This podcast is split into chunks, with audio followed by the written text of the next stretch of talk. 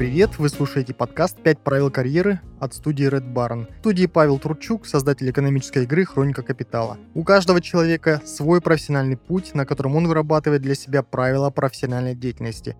Кто-то четко их формулирует и строго придерживается, кто-то следует им интуитивно. В этом подкасте мы пытаемся узнать, какие правила карьеры существуют и как их применяют на практике.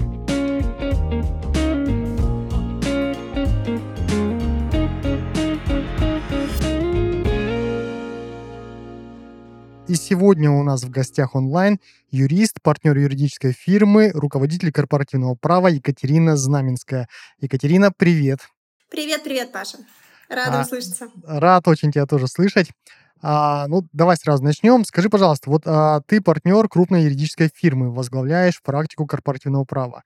А у тебя даже есть рекомендации международного юридического рейтинга. Вот расскажи, что для тебя кажется наиболее важным вот, с профессиональной точки зрения а, достижением? Ты знаешь, я никогда не могла ответить на этот вопрос э, однозначно, хоть, в принципе, наверное, считаю себя таким достигатором. Наверное, потому что вопрос всегда связан с тем, а что ты подразумеваешь под достижениями. Если это какие-то этапы карьеры, какие-то такие логические шаги, которые ты сделал по ходу, uh-huh. как ты рос там по карьерной лестнице, uh-huh. я лично не считаю это достижениями. Это просто что-то, какое-то логическое завершение определенных твоих действий. А вот части конкретных достижений, что я туда вкладываю, наверное, это то, чем я могла бы гордиться. И вот, наверное, то, что вызывает у меня чувство гордости, это скорее не про то, что обычно подразумевается, да, в части там, что такое достижение, а скорее то, как, то, какие результаты я вижу э, на проектах там своих клиентов. Uh-huh. Например, если ко мне приходит клиент, говорит, слушай, Кать, как классно, что мы тогда с тобой вот это вот предусмотрели и тогда об этом подумали, потому что сегодня это дало мне возможность там сделать сделку на более классных там условиях или выйти из сделки на более классных условиях. Вот это я считаю достижением. То есть как, когда по сути, мой целевой клиент доволен.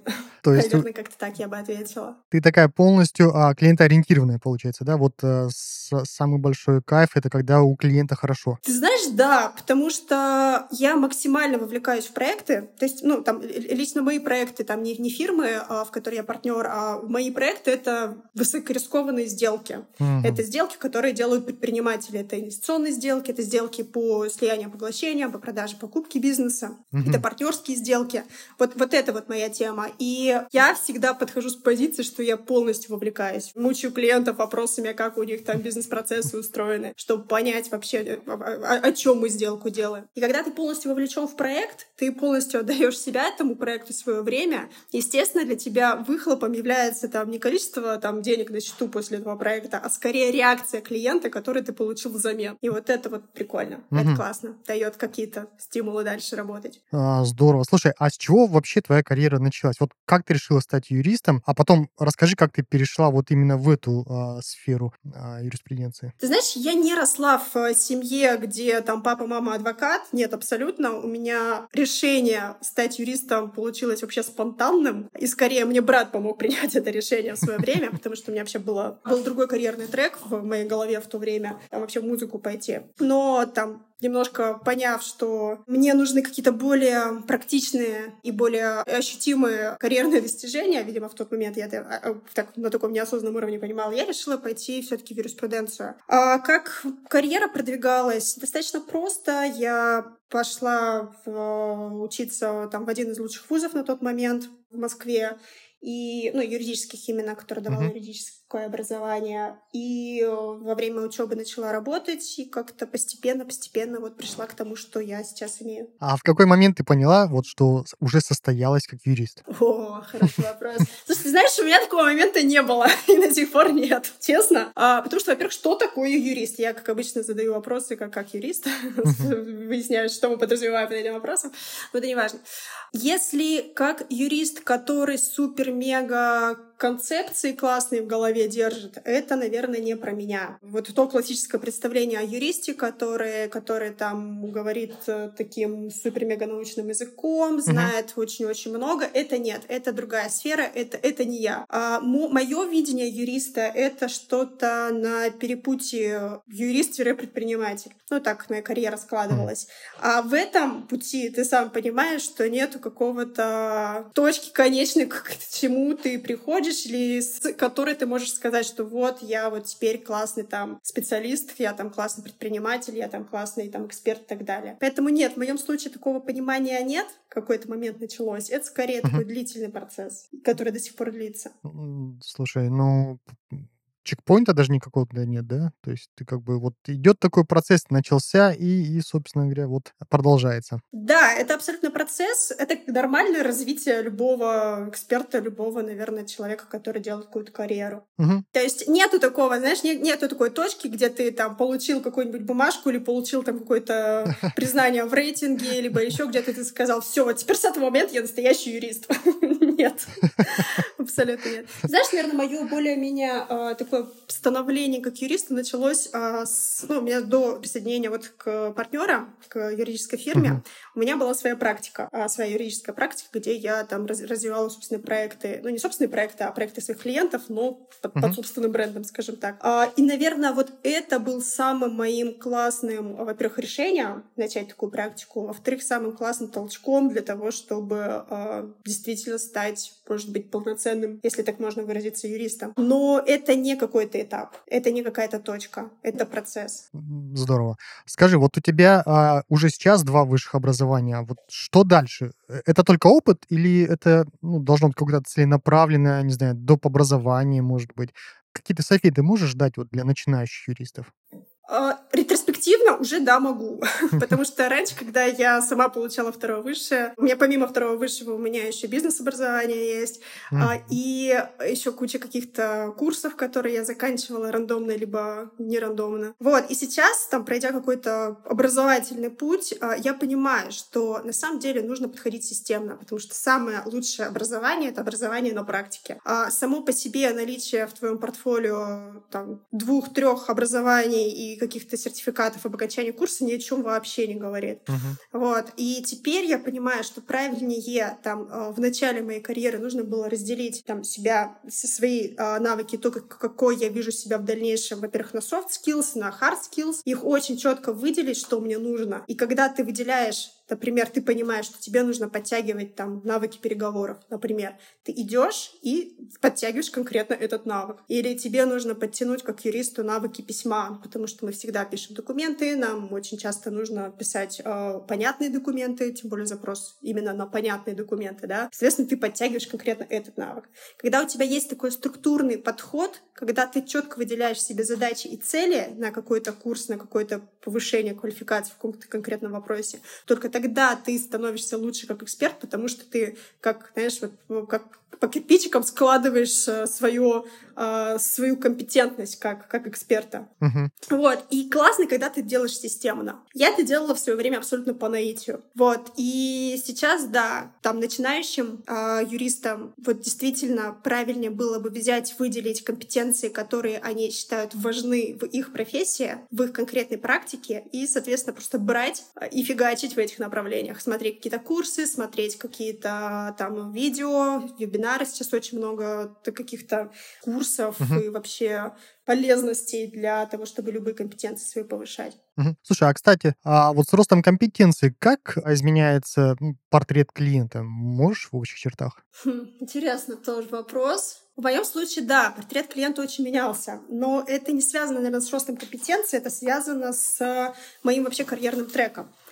Потому что это очень сильно зависит, где ты работаешь и с кем ты работаешь. А, там в начале своей карьеры я работала там в консалтинговой фирме юридической. Там был портрет клиента один. Когда я ушла в свою а, там практику, я начала больше работать с микро и малым бизнесом, с предпринимателями. И вот сейчас, когда я уже как партнер в юридической фирме работаю, у меня опять сменился портрет клиента, и он уже стал а, фокусно. Я работаю больше с малыми и средними предпринимателями, предпринимателями и с э, топ-менеджерами из крупных компаний. Угу. То есть вот То для есть, них да, сейчас меняется, твои услуги меняется. наиболее актуальны? Ну, я думаю, что да, да.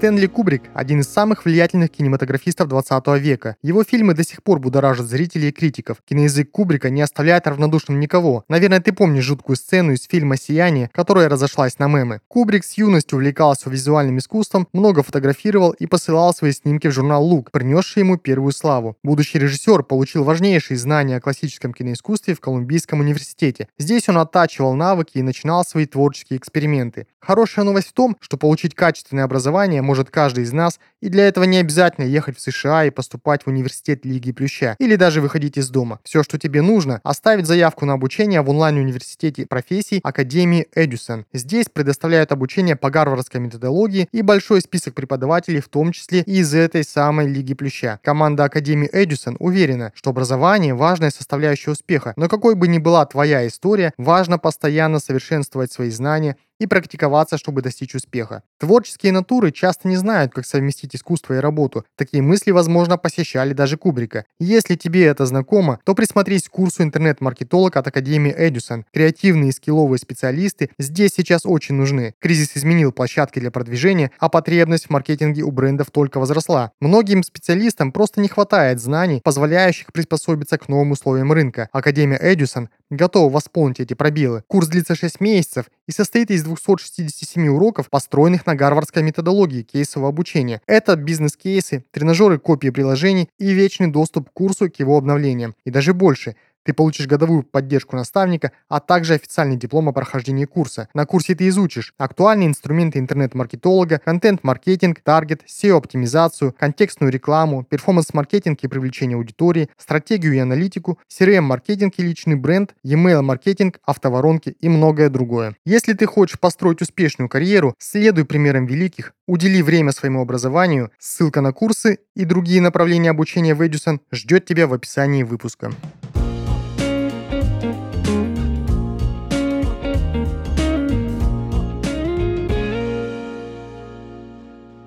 Слушай, а как ты определяешь вот сложность дела, стоимость, вот когда к тебе обращаются за помощью?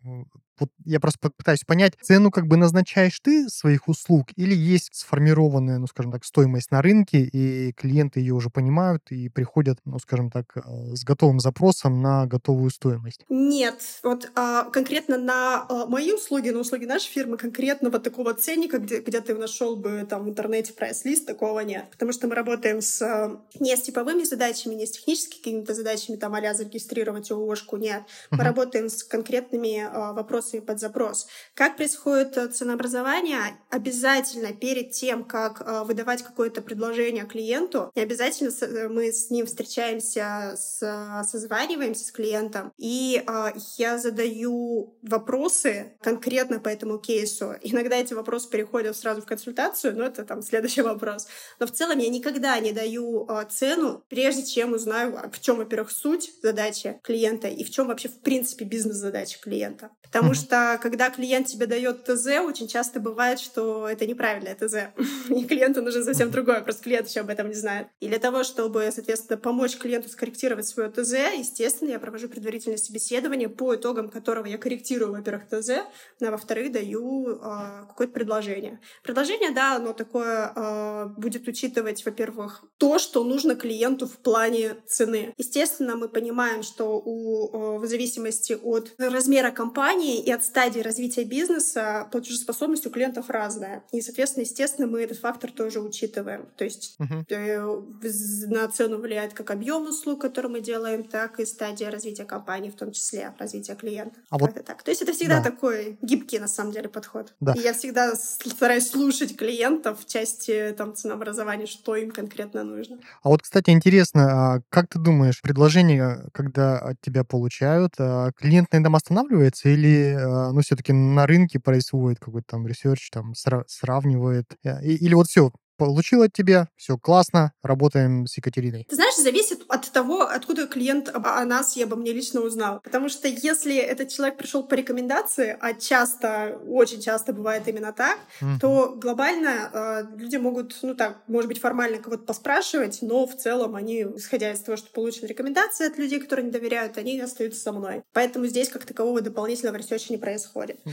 Вот. А если э, там, мы э, там, работаем с таким более, более-менее холодным клиентам или прохладным клиентам, скажем так, а, то да, естественно, там какой-то тендер производится часто, и мы выступаем в, там, одними из потенциальных консультантов, которые привлекаются на проект. То есть такая практика тоже, естественно, есть. Угу. А с какими делами а, ты предпочитаешь работать? Вот что-то самое интересное для тебя есть, или, может быть, самое трудное? Как, какие критерии у тебя лично? Что лично я люблю работать с, непосредственно с предпринимателями и по сделкам, в которые вовлечены лично, вовлечен личный интерес предпринимателей. Вот это для меня самые интересные кейсы. Потому что, когда ты работаешь, например, с топ-менеджерами компании, там немножко другие интересы топ-менеджеров задействованы. А, там выполнить какие-то определенные свои KPI, например. Это тоже классный проект, тоже можно там интересные вещи делать, но мне интересно работать с людьми, которые, у которых горят глаза mm-hmm. и которые понимают, что от этих проектов, от этих сделок зависит прям будущее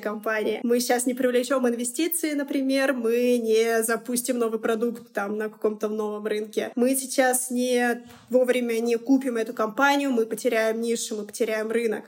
И когда ты вот именно с такими запросами, с такими работаешь э, интересами со стороны клиентов, и у тебя тоже появляется какой-то дополнительный, что ли, запал, дополнительный интерес. И вот это всегда мне интересно. А, круто. Э, работать с, с, с такими да. бизнесменами людьми.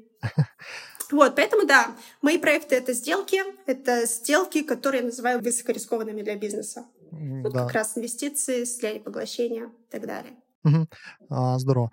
Смотри, вот вроде когда мы говорим о юристе, а, подразумевается конкретный специалист. Но ведь э, для больших дел нужна целая команда юристов, если не ошибаюсь. Вот, э, а, расскажи, как это происходит. А, смотри, зависит от того, о каком конкретно проекте мы говорим. Есть судебные проекты, там одна история. Есть проекты вот корпоративные, там немножко другая история. В принципе, для того, чтобы сопроводить там многомиллионную сделку по там инвестиционную, например, или там, там по продаже бизнеса, большая команда там не нужна, максимум 2-3 человека, потому что это сделки такие достаточно растянутые во времени. Вот, но тем не менее у нас в компании, да, в юридической фирме, естественно, у нас команда э, ребят, у нас достаточно такое, около 18-20 человек, зависит от а, ну, в разное время по-разному, естественно. И да, и команда — это очень важная штука. Под каждый проект мы подбираем э, ребят, которые заточены под эту конкретную задачу. И, соответственно, в зависимости от задач клиента мы формируем команды.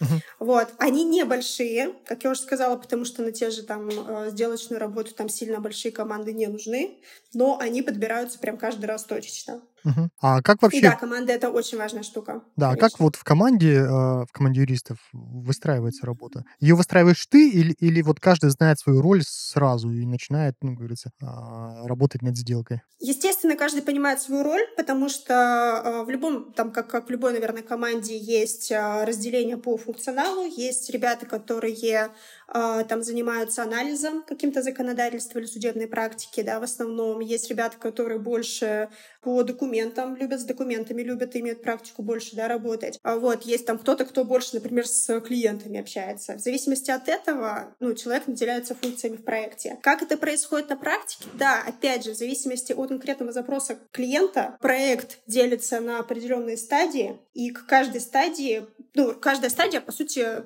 распределяется между юристами, которые вовлечены в проект. Вот. И таким образом, естественно, я менеджерю, как, как руководитель uh-huh. проекта, либо другой, либо другой какой-то юрист, который является руководителем проекта, потому что не, не во всех проектах я, например, руковожу, это просто не нужно. Uh-huh. То есть, да, каждый раз мы... Э, есть какое-то базовое понимание функционала, который человек делает, и, соответственно, каждый раз все равно менеджер проекта распределяет задачи в зависимости от от угу. конкретного проекта. А от чего вот а, зависит успех проекта в целом? Ты можешь рассказать вот какой-то знаковый успешный или знаковый там неудачный для тебя проект? Ты знаешь, один из таких, а, я не знаю, удачных, неудачных проектов, а, это из серии, когда мы вот прям недавно такое было, сделали сделку очень большую, классную, подготовили классную, ну, такое достаточно большое количество документов, уже подписали, но в этот же день клиент расторгнул эти соглашения. И вот вопрос, это, это ошибка чья-то, либо не ошибка, не знаю. Вот. Нету такого, что у меня есть определенные знаковые проекты. Есть проекты, которыми я, безусловно, горжусь, но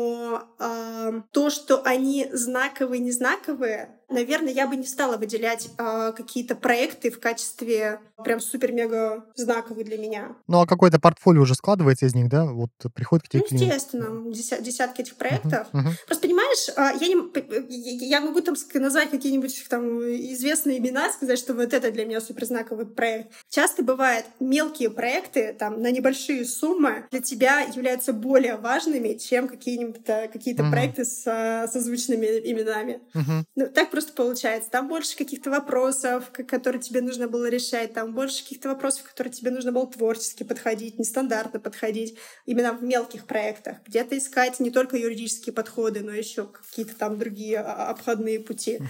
Вот, вот это для меня знаковые проекты. Но это абсолютно не значит, что сумма этих проектов была большая. Меня тоже часто спрашивают, назови самую большую сделку, которую ты делал. Да я не назову, я не знаю, не, не помню, не веду статистику.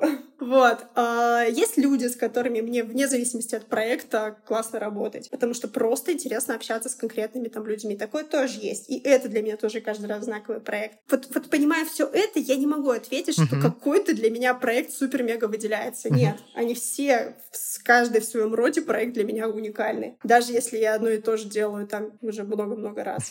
На самом деле даже такого не бывает, что одно и то же делаешь много-много раз на самом деле, потому что всегда проекты какие-то не со своими особенностями. Да, вот, кстати, ты сказала а, о клиенте. Скажи, а вот настрой клиента, его поведение, там, участие или неучастие, это как-то влияет на исход вот э, проекта, там, дела? Или это все вот в твоих руках, как вот грамотного специалиста? Ты знаешь, э, очень сильно, опять же, повторюсь, очень сильно зависит от проекта, потому что есть какие-то проекты, э, где больше технические, да, какие-то вещи ты решаешь. Там, естественно, мы стараемся, я лично стараюсь клиента вообще не вовлекать, а решать, брать задачи и решать их максимально самостоятельно и проактивно, ну, с, с, с участием команды, естественно. Но есть проекты, и они как раз-таки связаны непосредственно с личным риском э, предпринимателя. Вот там это те вещи, в которых я сразу предупреждаю там своих клиентов о том, что личная вовлеченность, она нужна. Потому что, например, э, какая-нибудь сделка по продаже бизнеса условно, и в этой сделке есть определенный ряд условий, которые могут накладывать ограничения на человека в будущем. Например, соглашение о неконкуренции. Естественно, я в этот момент я подключаю клиента, подключаю человека для того, чтобы выяснить вообще, а планы какие у вас на ближайшие там 3-4 года.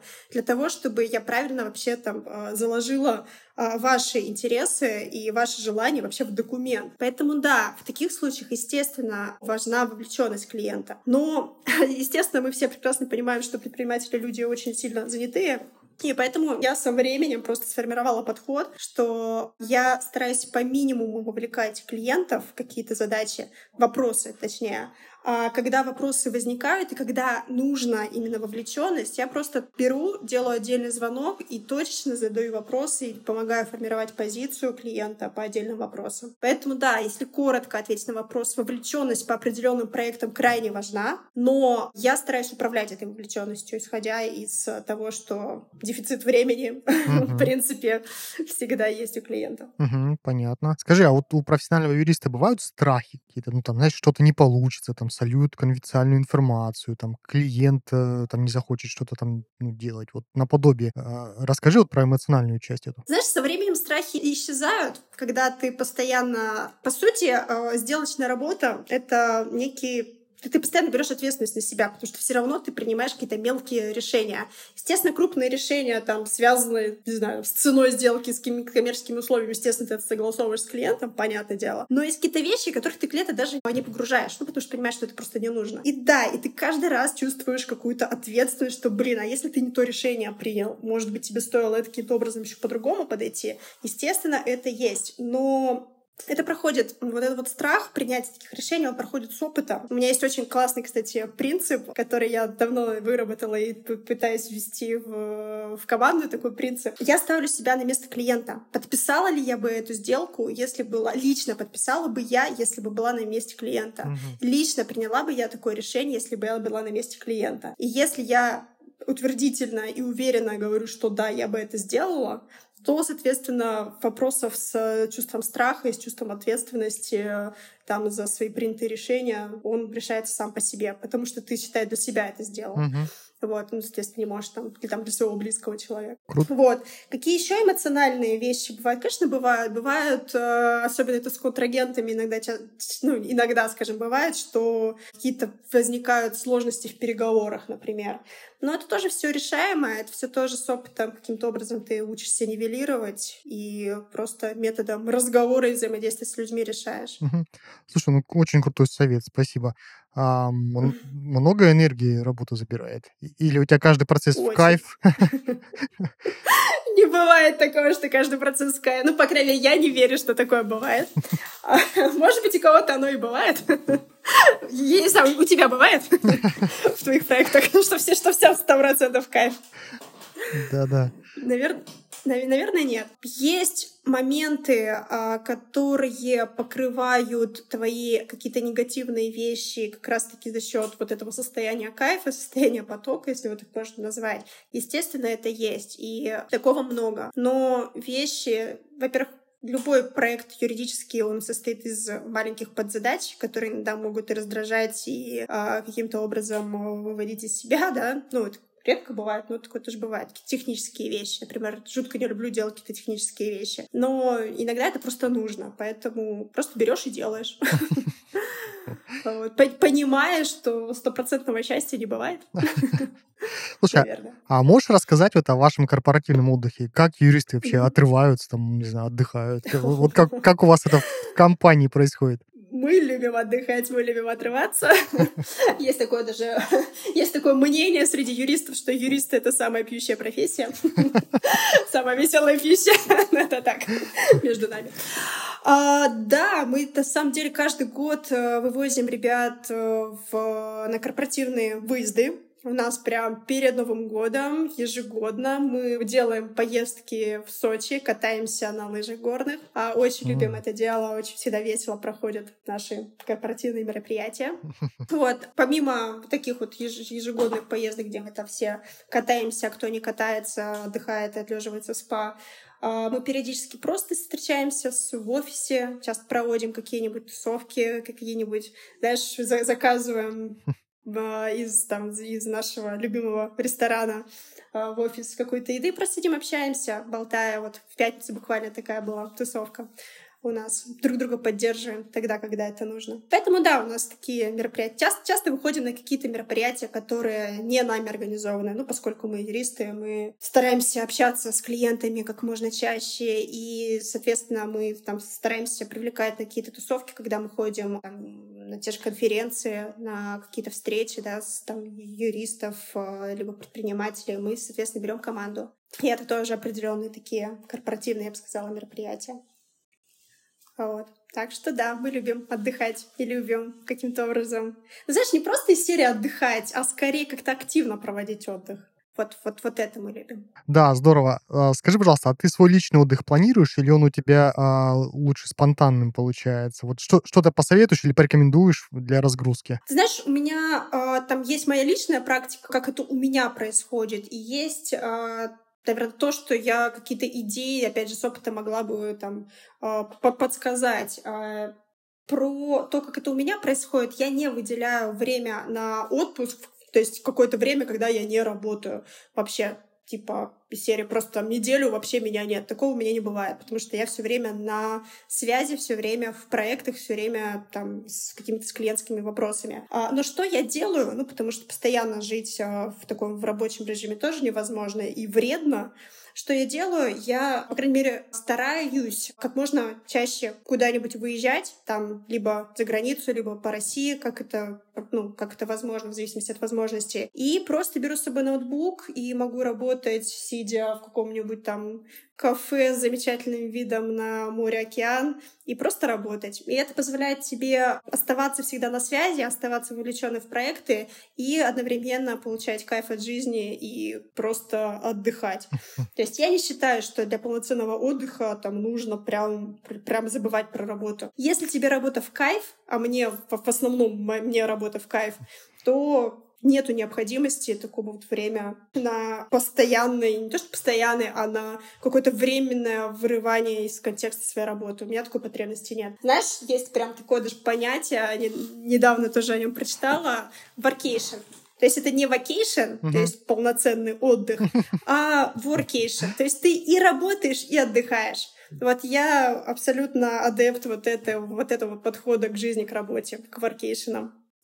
Вот. А в части того, как э, второй вопрос был, э, какие там есть рекомендации там, по отдыху. Угу. Знаешь, тоже все очень просто, как оказалось, хотя раньше там пыталась экспериментировать. Просто выделяешь для себя, от чего ты получаешь, помимо работы, получаешь классное состояние, от чего тебе хорошо, а что тебя заряжает, что дает тебе энергию. Для кого-то это спорт, для кого-то это медитация, для кого-то это занятие музыкой, для кого-то это, не знаю, спа-процедурки. Ты просто осознанно подходишь к тому, что тебе дает э, немножко возможность перезагрузиться, и начинаешь осознанно вводить это в свою жизнь, там, с какой-то периодичностью. И это дает тебе возможность а, держаться на плаву, тогда, когда все остальное рушится или не рушится. Как-то так. Очень здорово. Я, я стану, видимо, тоже адептом workation. Да-да-да, рекомендую. Кать, на, на этом я хочу тебя поблагодарить за беседу, пожелать тебе удачи в каждом проекте и работы в кайф. Спасибо, что нашла время. Спасибо, Паш.